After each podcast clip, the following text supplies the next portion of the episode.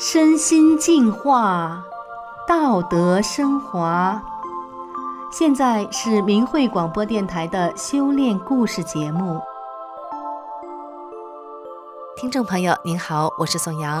今天和大家分享的故事是走上回归的路。故事的主人公李佳红生长在台湾，从小就是大家眼里的小公主，认定他是在城堡中被呵护着长大的。可是对他而言呢，却有另一番的苦涩。父母给了他物质上的溺爱，却没有给他生存的自由。他生长的路是畸形的。但是后来发生了一件事情，使他改变了扭曲的心态，走上了回归的路。让我们一起来听听李佳红的故事。提起童年，李佳红说：“小时候，我爸妈都叫我小公主，在物质上，他们一直是用公主的规格来溺爱我。我喜欢 Hello Kitty，就什么东西都是 Hello Kitty 的。那些精致的舶来品，日本进口货不便宜，但是父母总是很舍得花钱。最可爱的铅笔盒，最可爱的包包。”养成了我什么都要最好的观念。可是，虽然物质上很充裕，我的心里却是万般的苦涩。因为自由对嘉宏来说一直是奢侈的梦。嘉宏说：“爸妈在物质上很溺爱我，甚至什么家务事都不要我做。但是在学习上，他们一直是很强制高压的。从幼儿园中班开始，只要你想得出来的才艺。”我都学过，珠算、英文、芭蕾舞、小提琴、钢琴、科学、作文、数学。每一天，包括周末假日，我就在各种才艺班、补习班中四处奔波。童年是什么？嘉红苦笑着摇头，因为从很小的时候，他就告别了无忧无虑的人生。他说：“小时候我超级不快乐。”几乎没有玩过，印象中只有一两次吧，也不会跟爸妈说我还要出去玩，因为我知道答案一定是 no。在父母的教导和自我要求下，嘉红从小学六年来一路都是第一名，在班上是班长，在年级是模范生，在全校还是万中选一的自治市长代表。然而这一叠厚厚的奖状。带给他的却是压迫和桎梏。他无奈地说：“上了国中之后，我的课业压力更大了，每天都是无止境的补习，家对我来说就像高压的牢笼。我宁可晚上在外面读书到十点多，也不肯回家。那时候我经常想，将来一定要从这里飞出去。”在父母双亲成绩至上的教育观下，分数就是一切的观念深入骨髓。嘉红说：“功课不难，但是第一名的压力很大，因为我一路都是这样上来的，也希望自己一直都是第一名，真的是很辛苦的人生，没有一天可以喘息，没有一刻可以放心。嘉红甚至不能告诉别人，他自己已经心力交瘁了。随着联考逼近，嘉红紧绷的神经终于断裂了。他说：国三的时候，我崩溃了。”我看着课本一直掉泪，怎么样都念不下去，什么事都不想做，持续了好几个月。在高中联考前一天，我还边洗澡边大声哭喊着：“我不要考试了！”后来成绩放榜，我考上了第三志愿。爸妈说：“我怎么考上这个学校？”他们不肯理我。为了一定要比别人好，嘉红从幼儿园开始。就在焦虑中被逼着拼命向前冲，这场看似无止境的长跑比赛，终点线究竟在哪里呢？嘉红说：“一九九九年，我十八岁那一年，妈妈给了我一本法轮大法的主要著作《转法轮》，说是他们公司正在流行的书。我看了一个晚上，深受震撼，眼泪一直往下掉。整个看的过程中。”我从内心深处不断的呐喊：“我找到了，我终于找到了，好像已经找到了千万年的感觉。”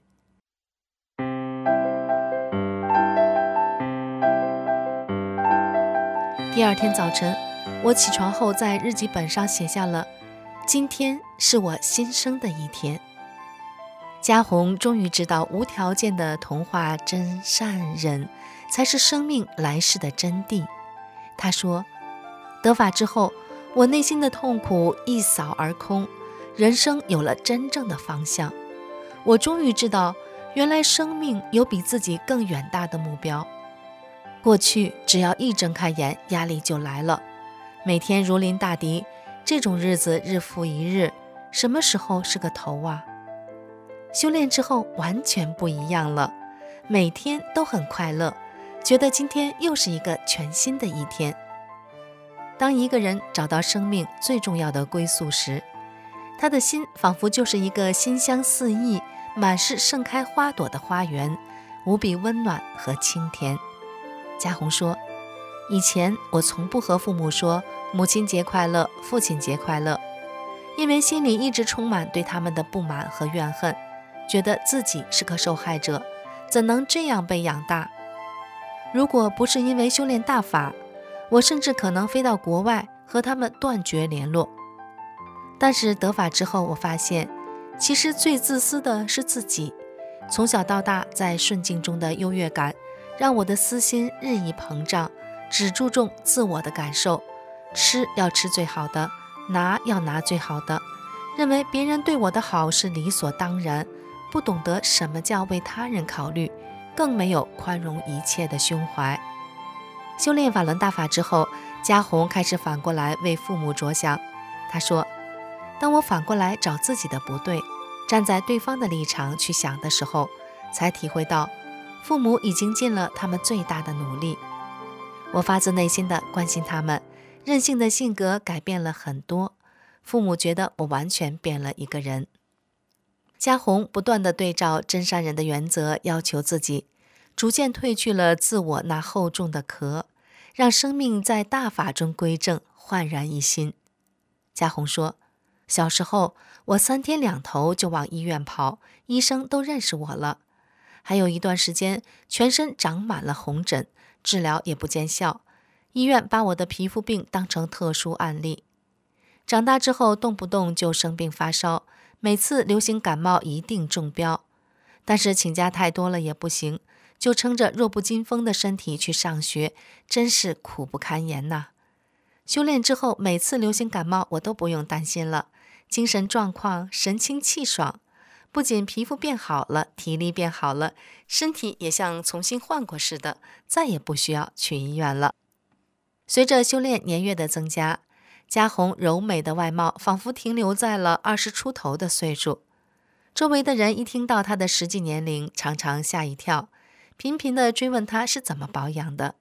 嘉红说：“这时候我都会告诉他们，以前别人对我不好，我是耿耿于怀，心怀怨恨。”常和他人一言不合就发生冲突，修炼之后，我能看待人与人之间的矛盾，越来越能包容不同的人、不同的意见，设身处地地理解他人的难处。当我愿意向内找自己的不足，放下层层执着，整个人就会从内而外发生玄妙无比的改变。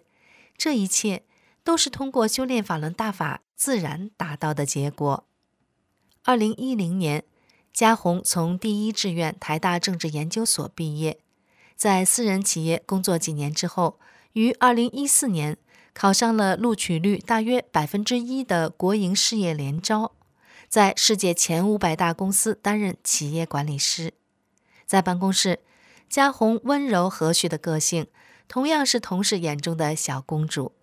嘉红说：“办公室有位大姐跟我说，你的快乐是发自内心的。”每天都笑嘻嘻的，没有烦恼。我说是啊，那是因为我修炼法轮大法的缘故。可是修炼的路上不可能一帆风顺。当时有位长官，有一段时间忽然很讨厌嘉红，把他当成透明人，还在每年升等级的时候把它卡住。面对职场上的排挤和冷暴力。嘉红在艰难度日的时候想到的是法轮大法。他说：“不管对方怎么样对我，我有大法，所以我没有心生怨恨，还是一如既往的慈悲地对待每一个人，包括那位长官。嘉宏从侧面了解了长官的批评意见之后，去掉原本的委屈想辩解的心，无条件地向内找自己的不足。他说：“我开始调整原本的工作态度和方式，思考每个专案的前因后果。只要和专案有关的工作，尽管不是我的业务，我也主动去了解。”一开始能根据长官说的大方向，运用各种资源拟定具体的计划，加以实践，做出成果。后来在长官还没有提出要求之前，我就主动提出了自己的想法，汇报第一线的情况，主动帮助主管做出既有效能又有效率的决策。避之唯恐不及的苦难，恰恰是升华向上的台阶。不看别人，只找自己。默默圆融，补充所有的不足，这正是大法所要求的。努力几个月之后，长官亲自鼓励、公开称赞嘉宏，对嘉宏的态度也有了天壤之别的改变。嘉宏说：“以前我只活在自己的小世界里，焦点就是我、我、我。因为大法，我的焦点从自己变成了别人，明白生命有着更远大的责任和意义。”从大法中，我体悟到，一切的烦恼都来自于私心妒忌。如果一个人心里面充满了善和慈悲，他是不会有烦恼的。当我面对一次又一次的挫败，放下一个又一个的执着，就像打开了层层包裹的枷锁，生命也跟着轻盈起来。曾经陷落的人生，因为向善的心愿而不断的飞升。嘉宏明白，不论面对什么样的困境和挑战，只要守住内心深处的善念，就能为自己和他人带来希望和美好。嘉宏诚挚地表示，对大法师父，我有无限的感恩，千言万语化作一句话：法轮大法好。希望有缘的朋友和我一起走上返本归真的金光大道。听众朋友。今天的故事就讲到这里，我是宋阳，感谢您的收听，我们下次再见。